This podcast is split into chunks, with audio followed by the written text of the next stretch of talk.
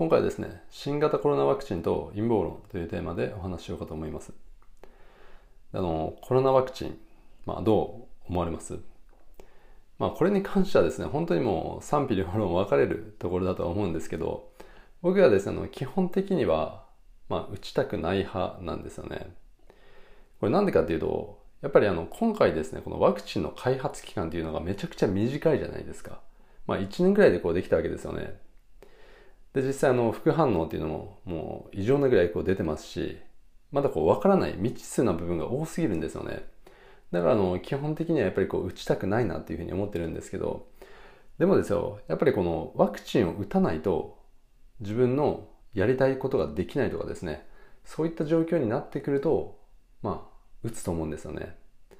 だから例えばオーストラリアに帰るときにワクチンを打ってないからそれができないってなるとですね、やっぱりこう打つと思うんですよ。あるいはですね、まあこういう状況があるのかわからないですけど、例えばですよ、あのワクチン打たないとサーフィンができないとかですね、そういった状況になってくるとやっぱり打つと思うんですよね。だからこう、基本的にはこう打たない派なんだけど、でも必要に応じはですね、やっぱりこう接種するっていう選択肢もまああるのかなっていう感じですね。であのこの新型コロナワクチンに関してはですねあの、まあ、ネットなんかでは、まあ、陰謀論とともにですねあの語ってる人っていうのも実は結構多いんですよね。まあ、陰謀論ってどう思います？僕はですねあの陰謀論者って基本的にはですねあの平均的な人たちよりはですねやっぱりこう情報リテラシーが高い人が多いと思うんですよ。うん。まあ、あの、アベレージが低すぎるっていうのもあるんですけど、あのやっぱりこう日本人の平均的な情報リテラシーってむちゃくちゃ低いんですよね。でもあの陰謀論者っていうのはですね、そういったこう一般の、まあ、多くの人たちがリーチできない情報にあのリーチすることがこうできてるわけですよ。そういった意味では、やっぱりあの陰謀論者っていうのは、あの一定数ですね、あのやっぱりこうリテラシーが高い層が多いんじゃないかなっていう印象を僕は持ってるんですね。であの僕自身もですね、一時期まあ、かなりこの陰謀論っていうものには興味があってで自分なりにこう調べてたりもしたんですよね。でその中であの分かったのはですねこの陰謀論の中には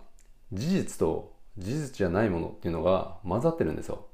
うん、事実と事実じゃないものっていうのはあのごちゃ混ぜになってるんですよね。でこの陰謀論の事実の部分って、まあ、一般大衆というかあの平均的な人たちっていうのはほとんど知らない情報なわけですよ、うん、マスコミっていうのもこう絶対に報道しないですしでも陰謀論者はですねその情報にこう自分の力でリーチすることがこうできているわけですよ、うん、だからそういった意味ではですねやっぱりこう一定のリテラシーの高さっていうのはあるのかなっていうふうにはまあ思うんですけどそれと同時にですね陰謀論者ってちょっと何がアウトなのかというとですねあの事実でないものも一緒くたに信じてしまってるっていう傾向があるんですよね。ここが、まあ、一つの大きな問題だと思うんですよね。で例えばですよあの陰謀論の中にはですね、まあ、ちょっとあのたくさん今からこのたくさんというかいくつかこう例を挙げていくんで、まあ、一個一個こう説明していくとちょっと時間が足りないんであの気になったやつはですねちょっと自分で検索して調べてみてほしいというふうに思うんですけど例えばのケムトレイルだったりあとあのハープっていう地震兵器を使ったまあ人工地震とかですねだからあの東日本大震災っていうのはそういった地震兵器によるあの人工地震だっていう説ですね。あるいはこう遺産複合体とか。で遺産複合複合体って何かというと要はこう医療とか産業。例えばの製薬会社とか保険会社とかですね。そういったものとあと政治とかマスコミとかこういったものが複雑に絡み合って利権の温床になってるみたいなそういった構造のことを遺産複合体って言うんですけど、うん、こういったこともよく語られますよね。あとあのダビストック研究所とかですね、あとはスタックスネットとか、あるいはあの湾岸戦争のナイラ証言っていうのも結構出てくると思うんですけど、あるいはあの WGIP とかですね、まあ、GHQ が日本にこう施した洗脳政策のことですね、うん、こういったものもあの陰謀論の枠組みで語られることが多いんですけど、まあ、これはあの事実じゃないですか。あるいはあの 3S 政策とか、あるいはあの郵政民営化のための B 層戦略とか、うん、で、今挙げたのはですね、陰謀論の中でも本当もごく一部なんですけど、やっぱりあの事実と事実じゃないものっていうのはこうごちゃ混ぜになってるんですよね。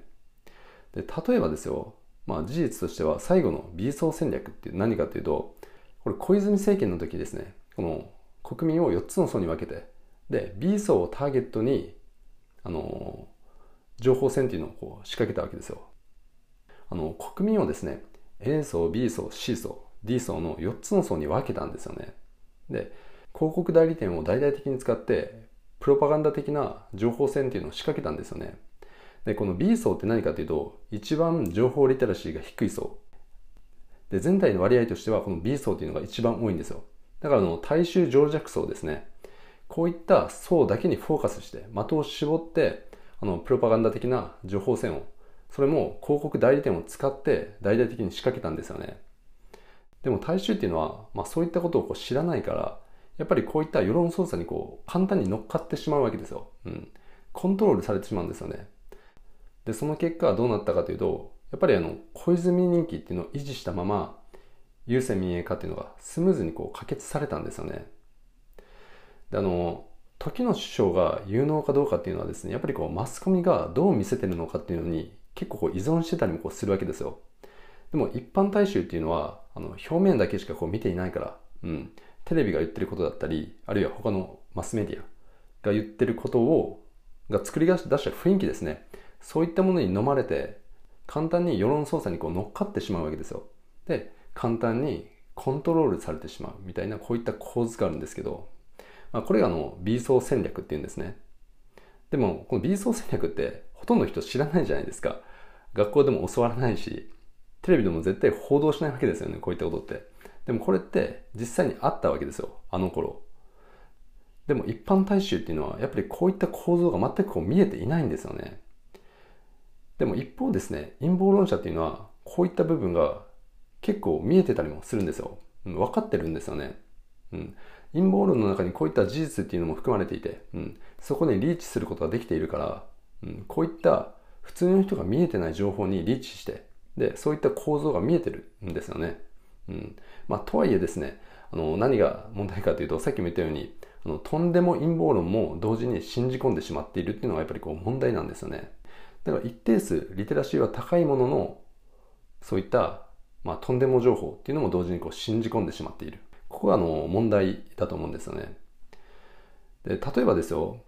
今回のワクチンと陰謀論の、まあ、人口削減計画っていうのがあるんですけど、それをですね、こう絡めて語ってる人が多いっていうのもやっぱりそういうことだと思うんですよね。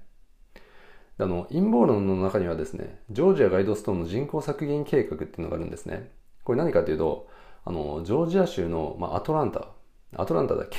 あの、アトランタってジョージア州でしたっけ？あちょっとわかんないですけど、まあ、とにかくジョージアガイドストーンっていうぐらいだから、まあ、ジョージア州にあるんですよ。うん。だからこう、大きな石碑っていうのがあって、そこにはですね、あの、10カ国語ぐらいで、いくつかの文言っていうのが刻まれてるんですよね。で、その中の一つに、あの、地球の人口を5億人にして、それを維持しなさいっていう文言がこう刻まれてるんですよね。で、あの、僕が高校の時ですね、地球の人口ってどんくらいだったかというと、46億人ぐらいだったんですよ。で、今、どれくらいかというと、70億人なんですよね。だから人口っていうのは、地球上の人口っていうのが、ありえない勢いでも増え続けてるわけですよ。だからこう人口爆発ですよね。うん。そうするといろんな問題っていうのがやっぱりこう顕在化してくるじゃないですか。例えば環境汚染とか資源の枯渇とか食料問題とか、うん、こういったものもこうあるからそれをこう阻止するために地球上の人口をこう減らせって、うん、支配者層がそう計画しているんだってこれがジョージアガイドストーンの人口削減計画って言われてるものなんですけどこれをですね今回のワクチン問題ですねと絡めて語っている人は、このワクチンがですね、この人口削減計画の一環だっていうロジックで語ってる人が、まあ、結構な数いるんですよね。で、この人口削減計画とワクチン問題を絡めて語ってしまうとどうなるのかというとですね、もう陰謀論ありきでワクチン問題を見てしまうんですよ。そうすると何がいけないかというと、あの、事実と事実じゃないものの判別ができなくなるんですよね。陰謀論ありきでワクチン問題っていうのを見てしまうわけですよ。あの、陰謀論っていうのはですね、要は、世界には支配者層っていうものがいて、うん、奴らに搾取されているせいで自分らは豊かになれないんだっていうロジックなんですよね。だからこんな感じで世界を支配者層と非支配者層にこう二分してこう見てしまってるわけですよ。で、これは本当に問題だと思うんですよね。なんでかというと、あの世界というのはですね、そもそもそんなにこう単純にはこうできていないんですよ。あの、世界をですね、こういうふうにですね、搾取する人たちと搾取される側にこう、まあ、要は簡単に言うと、こう正義と悪に分けるっていうことはですよ。これ簡単に言うと、アンパンマンと同じ構造なんですよね。うん。あるいはこう、水戸黄門とかですね。だからもうシンプルにもう完全懲悪なんですよね。だから正義と悪がこう二分されてるわけですよ。で自分らは悪に搾取される正義側っていうニュアンスなんですよね。でもこれ冷静に考えてみればすぐにわかると思うんですけど、例えばですよ、あのお金の流れにしても情報の流れとかですね、あるいはこう産業構造っていうのももう複雑化しまくってるこうわけじゃないですか。で、世界っていうのはそんな中で正義と悪に二分できるようなこう単純な構造にはなってないんですよ。うん。単純に二つにこう二分できるような完全懲悪の構造を作れるようなそういった単純な仕組みにはこうなっていないんですよね。で、世界をですね、搾取する側と搾取される側に分けた時にですね、何が起こってくるのかというと、あの自分の中に被害者意識を生み出してしまうんですよ。だから、自分たちっていうのはこう搾取される側で、で、支配者層に搾取されてるから豊かになれないんだっていう、そういったロジックなんですよね。で、こういったパラダイムっていうのを採用してしまうとですね、もう人生の主導権っていうのを失ってしまうんですよね。だから自分ではコントロールできない搾取の構造の上にですね、自分の人生があるっていう思い込みがそこにはこうあるわけですよ。そうすると、その思い込みのおかげで、もういつまで経っても豊かさをこう手に入れることがこうできなくなってしまうんですよね。で、陰謀論者っていうのはですね、事実と事実でないものの区別がこうできていない場合がまあ多いんで、うん、今回のコロナワクチンとあの陰謀論ですね。こういったものもですねやっぱこう絡めた瞬間ですねもう事実に陰謀論バイアスがこうかけられてでこうストーリー化されていくようなそういうふうな流れにこうなっていくわけですよ。だから本当にもう何が事実で何が事実じゃないのかというのがこう見えなくなってしまうんですよね。コロナワクチンにこうネガティブバイアスっていうのがかかるわけですよ。陰謀論と絡めた瞬間。そうするともうフラットな視点で見れなくなってしまうんですよねだからワクチン問題と陰謀論っていうのは絡めてはいけないんですよね。うん。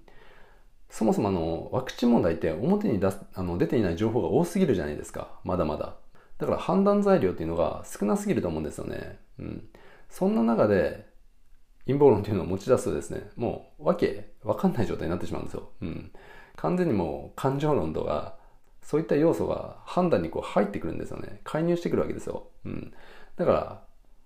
陰謀論とワクチンっていうのは切り離して、なるべくフラットの視点でできるだけたくさんの情報を集めて、あの自己責任で判断、そして評価する必要がこうあるんですよね。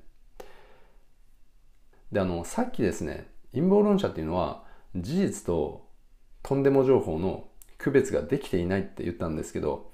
でも陰謀論に興味がなかった人がですね、あるいはこうない人が、まあ、面白がってでもいいんで、もうエンタメ的要素に惹かれてでも何でもいいんで、一度ですね、陰謀論にはまってみるっていうのは僕は全然ありだと思うんですよ。なんでかっていうと、あの、そもそもですね、平均的なリテラシーっていうのはこうやっぱりこう低すぎるんですよね。だからあの陰謀論にはまってみることで、それまで見えてなかったものがですね、やっぱりこう見えてくると思うんですよね。うん。ただですよ、ハマっても絶対にそこからこう出ないといけないですよ。そうしないと、自分で自分を搾取の構造の中にこう置いてしまうことにこうなりますし、とんでも情報を信じたまま陰謀論バイアスがかかったフィルターをあの自分の中にこうインストールこうしてしまうからですね。そうすると世界をフラットに見ることがやっぱりこうできなくなってしまうわけですよ。あとですねこう陰謀論をバカバカしいって初めからこう切り捨ててしまってる人っていうのもやっぱりこうたくさんいるわけじゃないですか。まあほとんどの人がそうだと思うんですけど、まあ、陰謀なんかあるわけないって、うん。まあ90%ぐらいが、まあ、そんな感じなんじゃないかなというふうな僕はそういった印象を持ってるんですけどでもこういった陰謀論なんかあるわけないって初めから切り捨ててしまうことっていうのはですね、まあちょっと、なんていうんですかね、こう、お人よしというか、うん、簡単に権力とかによって、やっぱりコントロールされてしまうんですよね。まあ、リテラシーがやっぱりこう、何回も言って申し訳ないですけど、あの、ちょっと低すぎるんで、うん、だからあの、例えばこう、コロナのこう感染者数とかに関してもですね、もう毎日こう、何百人感染しましたっていうのが報道されてるわけじゃないですか。でもそういった表面上の数字に踊らされて、で、不安とか恐怖を煽られすぎてる人ってやっぱりこう、めちゃくちゃ多いんですよね。で、不安とかこうした恐怖に煽られてしまう人って簡単にコントロールできるんですよ。脳がそういった構造になってるんで。で、実際にコントロールされてしまってるじゃないですか。で、あの、陽性反応が出ただけで症状が出ていない場合ですね、これただの健康な人なんですよね。で僕らの体の中にはですね、本当にもうたくさんの、あのウイルスっていうのがあって、で、陽性反応が出たとしてもですね、症状がこう出ない場合、それってただの健康な人なんですよね。でも、今回ですね、あの、どういうふうに報道されてるのかというと、もう陽性反応が出ただけで、そういった人もですね、コロナ患者としてカウントされてしまっていて、で、その数字をですね、こう報道しまくってるわけですよ。うん。あるいはの死者数の内訳とかですね、こういったことも全く報道していないじゃないですか。だからあの、何歳から何歳の人がどれだけ亡くなって、その中で基礎疾患を持っていた人が何パーセントでみたいな情報って、あの、マスコミでは一切こう報道されていませんよね。ただ、増え続ける数字だけを見せられている状態なんですよ。でもこれですね、あの、コロナ患者数のその数字っていうのは増え続けてますけど、でも、あの死者数って実はあの減っていってるんですよね。で、あの、感染症ってそういうものなんですよ。感染者が増えれば増えるほど死者数って減っていくんですよ。でもそういったことを考えないままた数字に踊らされるってやっぱりやばいと思うんですよね。だからあの、情報リテラシーを高めてフラットに判断していく能力を持たないといけないんですよ。それをできない人っていうのが陰謀論を鼻からこうバカバカしいってこう絵空事のようにこう感じてしまってるわけですよ。でいつまでたってもこうまあ情弱層のままみたいな、うん、そういった構造なんですよね。であの僕はですね陰謀論はまあどうかと思いますけどでも陰謀自体はあると思うんですよ。例えばあの湾岸戦争の時のナイラ証言なんかですねもう陰謀以外の何者でもないんですよね。ちょっとあのナイラ証言って何だって思った人はちょっと調べてみてほしいんですけど、これ思いっきり陰謀なんですよね。だから陰謀論っていうのはとりあえず置いといて、陰謀的なものって本当もうたくさんあるわけですよ。うん。だからそういったことをちゃんと自分でこう判断できないといけないということですね。そうしないと簡単にもうコントロールされてしまうんで、そうするとあの自立できないじゃないですか、自分で。うん。で、自分で生きていく力っていうのもあの持つことができないわけですよね。うん。だからあの、何が言いたいのかというと、今回のワクチンに関してもですね、自分で必要な情報をつかんであのフラットな視点で判断していかないといけないですよっていう話ですね。だから感情論で判断するんじゃなくてちゃんと調べてでできるだけ多くの情報を自分の中にこう入手してで自己判断で必要な選択を、まあ、フラットな視点でこうやっていかないとダメですよっていう話ですね、うん、ということで今回はですねあの新型コロナワクチンと陰謀論っていうテーマでちょっとお話ししてきたんですけど今回の話が役に立ったと感じた方はですね、チャンネルフォローの方もしていただけると、あの、すごい嬉しいです。ということで、最後まで聞いていただいてどうもありがとうございました。今回は以上になります。